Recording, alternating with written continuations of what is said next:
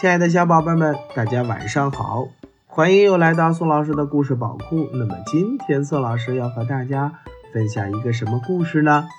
这个故事呀是出自古希腊的伊索寓言当中的一个故事，叫做《狐狸和仙鹤》，是由美国的朱莉斯马克改编。华小屋翻译是由商务印书馆国际有限公司出版的。好了，宝贝们，那么我们一起来听故事吧。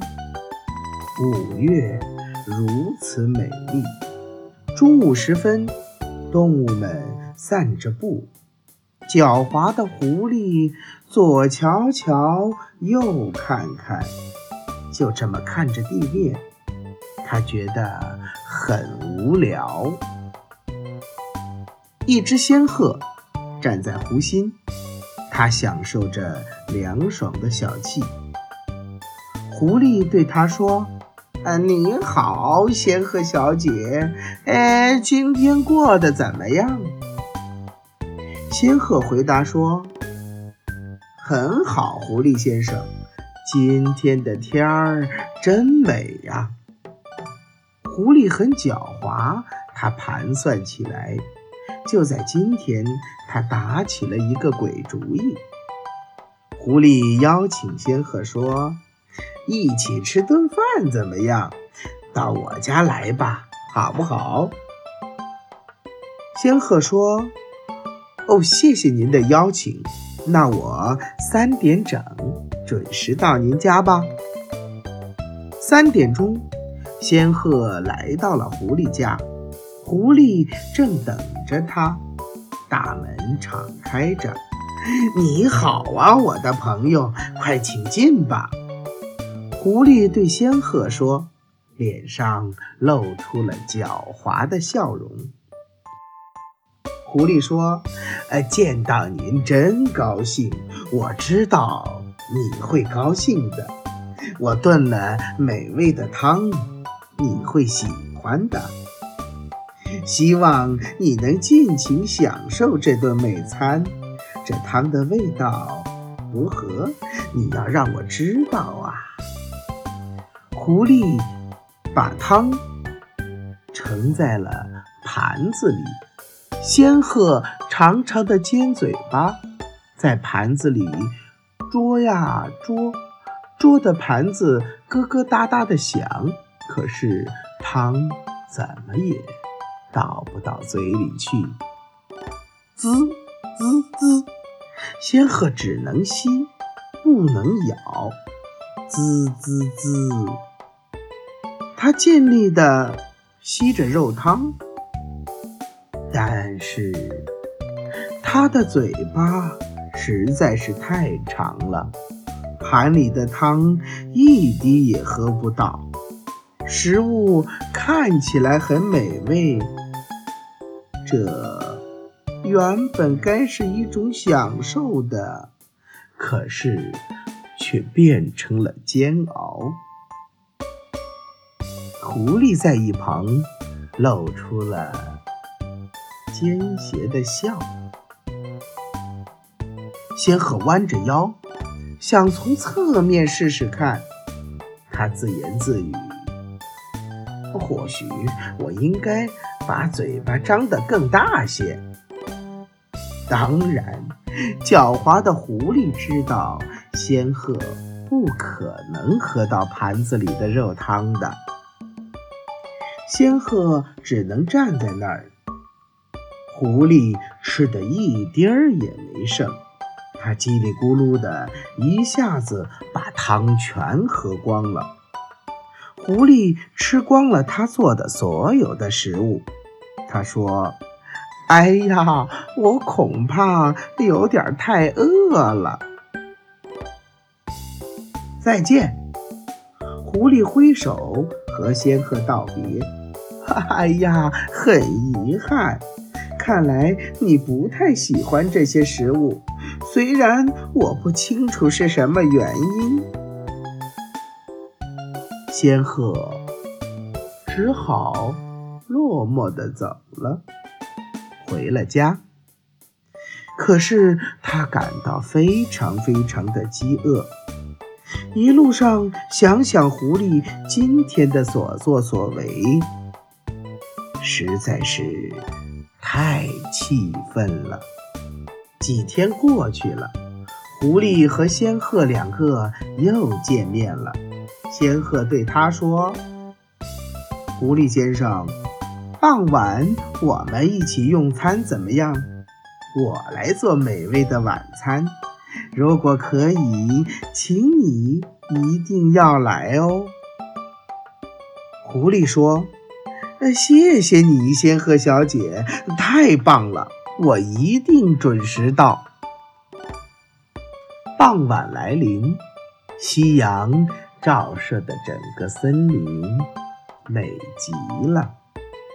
狐狸来到了。仙鹤的家门口，狐狸敲响了房门，问：“呃，我可以进来吗？”“哦，当然可以，狐狸先生。”仙鹤微笑着说：“这是汤。”狐狸闻到了，仙鹤做的晚餐绝对棒。仙鹤端来了美味的食物。它们装在又细又高的瓶子里，狐狸开始吃了，可是它吃不到，嘴巴离食物太远了。仙鹤说：“希望你能尽情享用这顿美味。如果你觉得好吃，请让我知道哟。”狐狸抱着瓶子。把舌头伸进瓶子里，可它无论怎样还是够不到里面的食物。仙鹤在一旁也低头笑了，可是仙鹤却说：“希望你喜欢我做的食物，我还在里面加了甜果酱呢。”仙鹤喝光了所有的汤。一点儿也没剩下，狐狸只能坐在那儿流口水。再见，仙鹤和狐狸道别。很遗憾，你不喜欢这些食物，尽管我不明白究竟是为什么。狐狸上当了，他很懊恼。仙鹤是他遇见过的。最聪明的对手。好了，宝贝们，我的故事呀就讲完了。其实，对待别人呢，就像是在照镜子，你怎样对别人的，别人也就怎样对你。如果狐狸没有戏弄仙鹤的话，仙鹤也不会戏弄狐狸。如果狐狸对仙鹤真心实意，仙鹤肯定也会对狐狸真心实意的。好了，宝贝们，我的绘本故事讲完了，那么接下来又是我们的历史故事时间。今天呢，咱们又学一个成语，叫做四面楚歌。这个呀，也叫。《霸王别姬》在京剧当中啊，有这样一出戏，是一出英雄美人的故事。好了，宝贝们，我们一起来听故事。公元前二百零六年，项羽带领的楚军与刘邦带领的汉军展开了楚汉之争，刘邦渐渐转为优势。公元前二百零二年，项羽率十万大军攻打垓下韩信的军队，结果中了韩信的十面埋伏，陷入重重包围之中。到了夜里，韩信故意叫将士们唱起楚地的民歌，阵阵楚歌传入了项羽的军中，婉转凄凉。不少楚兵都流下了眼泪。项羽也大吃一惊，以为汉军已经占领了所有的楚地。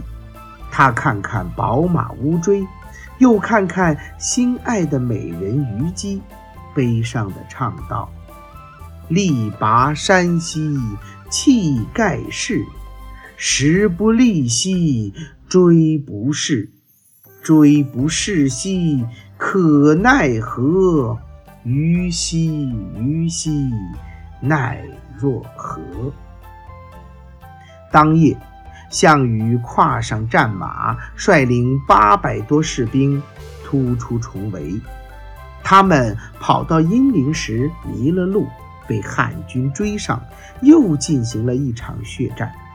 汉军将士见项羽十分勇猛，一时不敢逼近，只是远远的叫喊。后来，项羽跑到乌江边，乌江亭长正划着一只小船等在江边，叫项羽渡江到江东称王。项羽说：“当初我欲八千江东子弟渡江西进，现在就剩下我一个人了。就算江东父老愿立我为王，我还有什么面目去见他们呢？”说完，他将乌骓马送给亭长，又转过身与汉军拼杀。项羽一个人杀了数百名汉军，身上也受了重伤。最后，他在乌江边拔剑自杀了。项羽虽然失败了，但是他一直是中国人心目中的。悲剧英雄。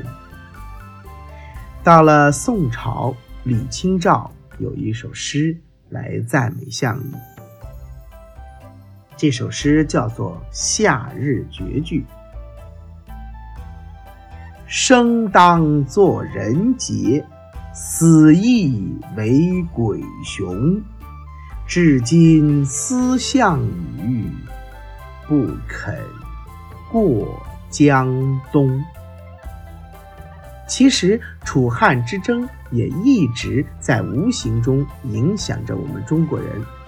比如说，我们中国人被称为汉人、汉民族。我们玩的象棋呢，中间有一条叫做楚河汉界。宝贝们，你们听过丝绸之路吗？丝绸之路啊，是指起始于咱们古代中国，连接亚洲、非洲和欧洲的古代陆上商业贸易路线。二零一四年六月二十二日啊，中国、哈萨克斯坦、吉尔吉斯斯坦三国联合申报的陆上丝绸之路的东段丝绸之路，长安。天山廊道的路网成功申报为世界文化遗产，成为首例跨国合作而成功申遗的项目。经过岁月变迁，二十一世纪初，贸易和投资在古丝绸之路上再度活跃。中亚各国希望与中国扩展合作领域，在交通、邮电、纺织、食品、制药、化工。农产品加工、消费品生产、机械制造等行业对其进行投资，并在农业、治理沙漠、太阳能、环境保护等方面进行合作，为这块沃土注入肥料和生机。中国一些有识之士啊，也不断呼吁，在现在交通资讯飞速发展和全球化发展背景下。促进丝绸之路沿线区域经贸各领域的发展合作，既是对历史文化的传承，也是对该区域蕴藏的巨大潜力的开发。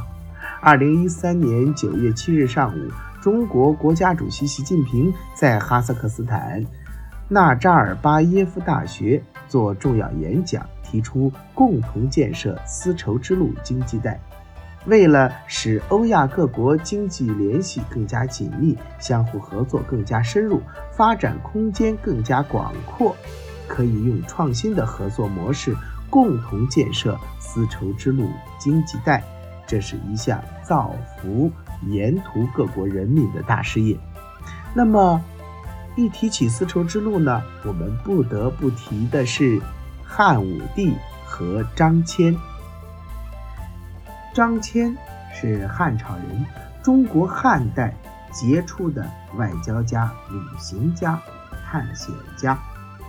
建元二年，奉汉武帝之命，由匈奴人甘父做向导，率领一百多人出使西域，打通了汉朝通往西域的南北道路，就是赫赫有名的丝绸之路。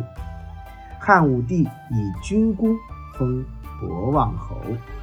张骞呢，就是丝绸之路的开拓者，被誉为第一个睁开眼睛看世界的中国人。他将中原文明传播到西域，又从西域诸国引进了汗血马、葡萄、苜蓿、石榴、胡麻等物种到中原，促进了东西方文明的交流。如果没有张骞出使西域，我们还可能吃不到葡萄和。石榴呢？好了，宝贝们，那么接下来我们听听这个故事，叫做张骞出使西域。公元前一百四十一年，汉景帝病逝，其子刘彻继位，是为汉武帝。汉武帝初年，匈奴人势力仍十分强盛，时常骚扰汉境。伊犁河流域的大肉之国。曾被匈奴打败，向西逃去，定居在西域地区。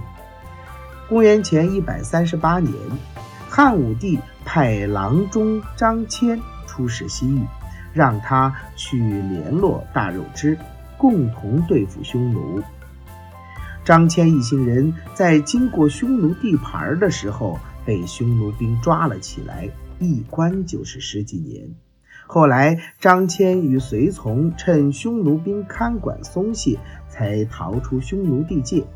他们纵马向西跑了四十多天，没找到大肉汁，却闯进了大宛。